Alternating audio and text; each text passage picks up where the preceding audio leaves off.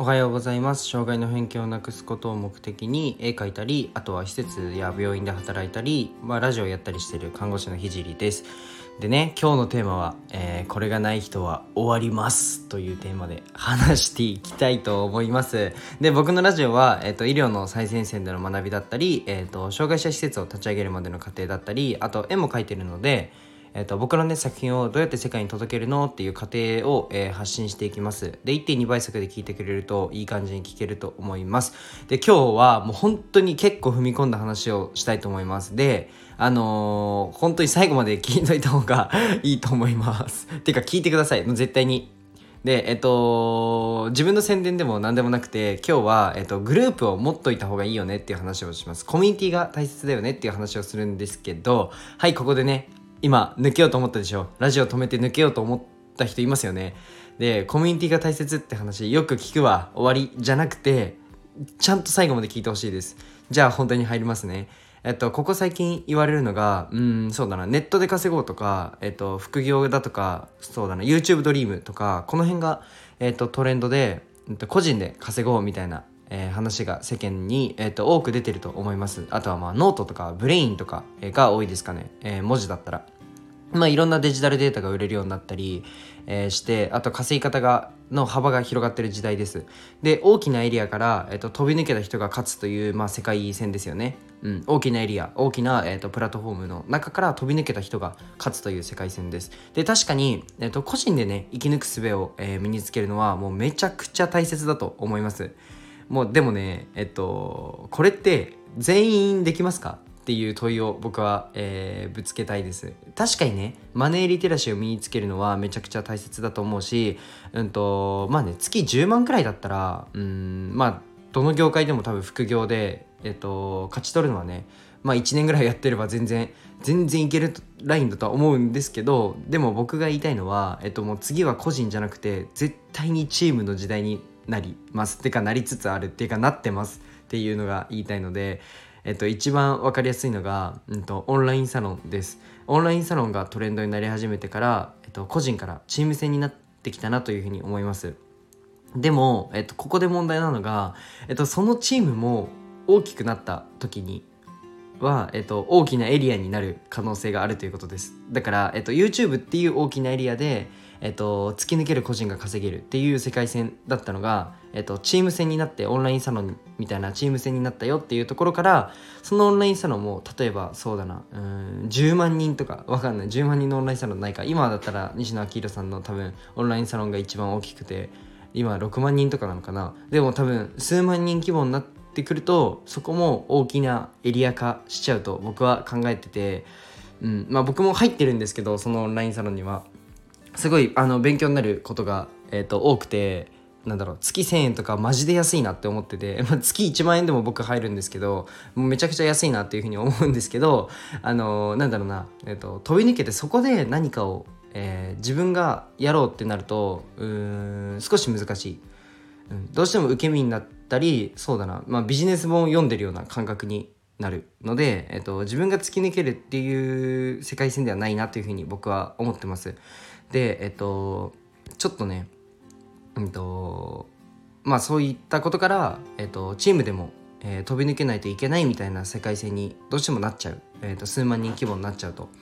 で少しちょっと歴史の話をしたくて、うん、と歴史の話になるんですけど京都京都旅行僕行ってきたんですけどこの間。この間って1ヶ月前ぐらいに。で すいません。で京都での一番の収穫をちょっと話したいと思います。えっと京都って住所を打っても、えっと、ほとんどがそこにたどり着けないらしくて現地の人はなんか道の名前で覚えてるそうです。なんか道一本一本に名前があるなんとか道みたいな。もう本当に狭い道でもなんかなんちゃらかんちゃらした道みたいな感じで道一本一本に名前があるそうです。えじゃあ、えっと、なんでなんでかなんで道に一本一本に名前があるんですかっていう地元のタクシーの運転手に僕聞いたんですよね。でしたら、えっと、地域を分断するために、えっと、やったんだよっていうふうに言ってて、まあ、そういうふうに言われてるんだよっていうふうに言ってました。で、えっと、ちょっともうちょい詳しく話しますね、えっと、昔は地域が、えっと、もっと生きていく上で大切で、えー、隣近所と話すのは当たり前だし例えば野菜をもらうのが当たり前だったそうで、えっと、実際にね15年ぐらい前のことを思い出すと僕が5歳ぐらいだった時って、まあ、僕幼稚園生だったんですけどなんか僕にカレーだったり煮物を作ったからあげるって近所のおばあちゃんがよく持ってきてくれたんですよね。でそれをなんか夕飯の足しにしたりしたのを思い出しました。でもなんか地域ってなんで分断しないといけないのかっていうと、まあ、管理がめんどくさくなるのとあとは地域としての会計の人が集計するのが難しくなるし、えっと、人が多ければ多いほど、まあ、自分はやらなくていいよねみたいな人が出てきて、まあ、仕事を触れなくなったから分断したそうです。で、まあ、そして、えっと、ご近所さんが、うん、と最大でも30世帯までねっていう決まりを、えっと、作ったからそのコミュニティの中に道をそのコミュニティの中に、えー、中の道に、えっと、名前を付けていったそうです。でもこれってなんか現代でも転用できるって思いませんかね？僕はすごい思っててでもちろん今の時代コミュニティを作るとなるとまあオンラインだと思うんですけどじゃあオンライン上で、えっと、小規模のコミュニティを作ってその中で助け合う方が、えっと、個人で成功をつかむより圧倒的に生存率を上げれると思いませんかね？僕はすごい思ってて、まあ、例えばね例えばラーメン屋さんのオーナーをやってる人が、えっと、100人くらいの、えー、オンラインコミュニティに入ってしまってえっと、店が潰れそうな時にその中でじゃ今コロナ禍であのきつかったじゃないですか。経済が。でコロナ禍で例えばラーメン全然売れないなみたいになった時にちょっとクラウドファンディングを立ち上げて、えー、そのなんだろうそのコミュニティ内で助けを求めるみたいな感じです。えっと、そしてただね助け合おうみたいなコミュニティは続かないなっていうふうに思うので、まあ、最低でも、えっと、毎週発信する人がいて、まあ、常に理念だったり思いだったりが共有できるようなコミュニティが、えー、続くというふうに思っています。っていうのも、えっとまあ、昔はご近所さんの思いだったり理念に、まあ、共有できなくて、まあ、その人がめちゃくちゃなんだろうなご近所さんのことがめちゃくちゃ嫌いでも付き合うしかなかったみたいな。隣近所のばあさんめっちゃ態度悪いけど付き合うしかなかったっていうところがね多かったと思います。でも今はオンラインなので自分に合ったコミュニティを選べます。てか実際のところえっと最近ねご近所さんとのやり取りが少なくなってくるのは、えっと、家が、えー、まあ多くなったこととあとはもうその人付き合いの問題だと思うんですよ。そのなんだろうな思いだったり、えー、っていうのが合わない自分の価値観と合わない人が周りにいることでえっとなんだろうなそういったことからうんとだんだんね分断っていうかもう個人の時代に逆になっていっちゃったなっていうふうに僕は思うんですけど、えっと、理念も共有できるのがオンラインのコミュニティだと僕は思ってて、まあ、なのでなんだかこの人応援したいなとか、まあ、好きな人のオンラインコミュニティに乗っかるのが僕は一番いいなというふうに思います。まあそしてねそオンラインコミュニティのメリットはまだあります。はい。あの今日長くなります。先あ先に言うの忘れたんですけど今日長くなります。でえっとあとは、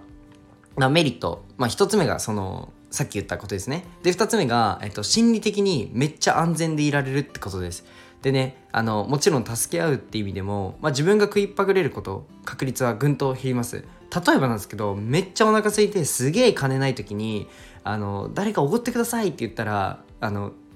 今までってそのなんだろう15年前とかって餓死しそうな人が 例えばもういたら隣近所さん絶対助けてくれたと思うんですよ。それをオンライン上でやっちゃおうみたいな感じですねイメージとしては。でえっとあとはまあそのそれが1つ目ね。で2つ目が、えっと、心理的に安全でいられる。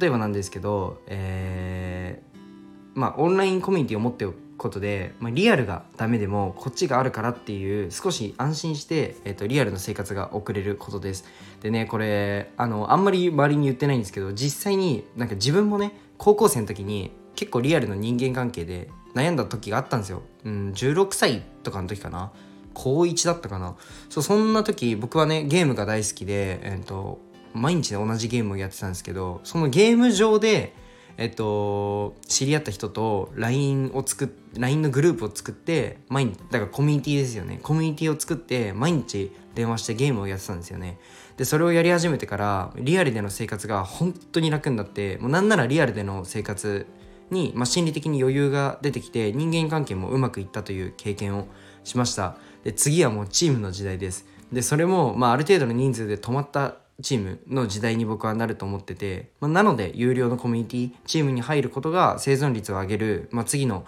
えー、時代の最前提だと僕は思ってます。で最後にもう一度宣伝させてください。で今の、えー、今のところえっと、障害障害の偏見をなくすことを理念としているコミュニティはないので、えっと、僕が先駆者になります。えっと、ぜひね、メンバーシップ、えっと、スタンド FM にてメンバーシップに入っていただきたいです。で、僕が、あの、稼ぎたいとか、そういうんでも何でもなくて、えっと、僕の船に乗って一緒に生きてほしいです。でもどうしてもね、メリットがわからないっていう方は、Twitter かインスタで、えっと、DM ください。えっと、僕が PayPay で代金を、えっと、支払って、初月だけ無料にします。えっと、翌月から抜けてもらっても構わないです。あの、メリットがねえなって。あの、僕の発信を聞いて、あの 900, 900円なんですけど、900円の価値がないなと思ったら全然抜けてもらって構わないです。でも、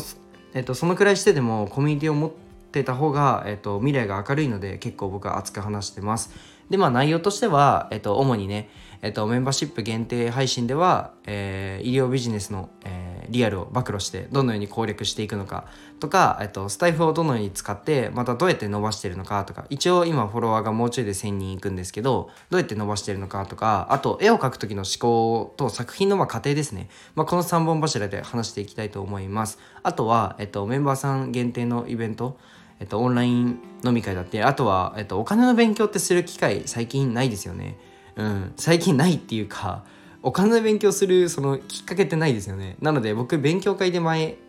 勉強会を以前ね立ち上げたことがあるんですけどその時に結構反響が大か大きかったので、えっと、メンバーさんには無料で、えっと、オンライン勉強会っていうのを立ち上げていこうかなというふうに思っております。一緒にねあとはクラウドファンディング等のプロジェクトを立ち上げて挑戦するなど、まあ、結構面白いと思うので、まあ、900円で、えっと、秒で元が取れるような、えー濃い内容になってますので、ぜひ遊びに来てください。よろしくお願いします。じゃあ今日はちょっとね、熱く話したんですけど、もうめちゃくちゃ今後大切な話なので、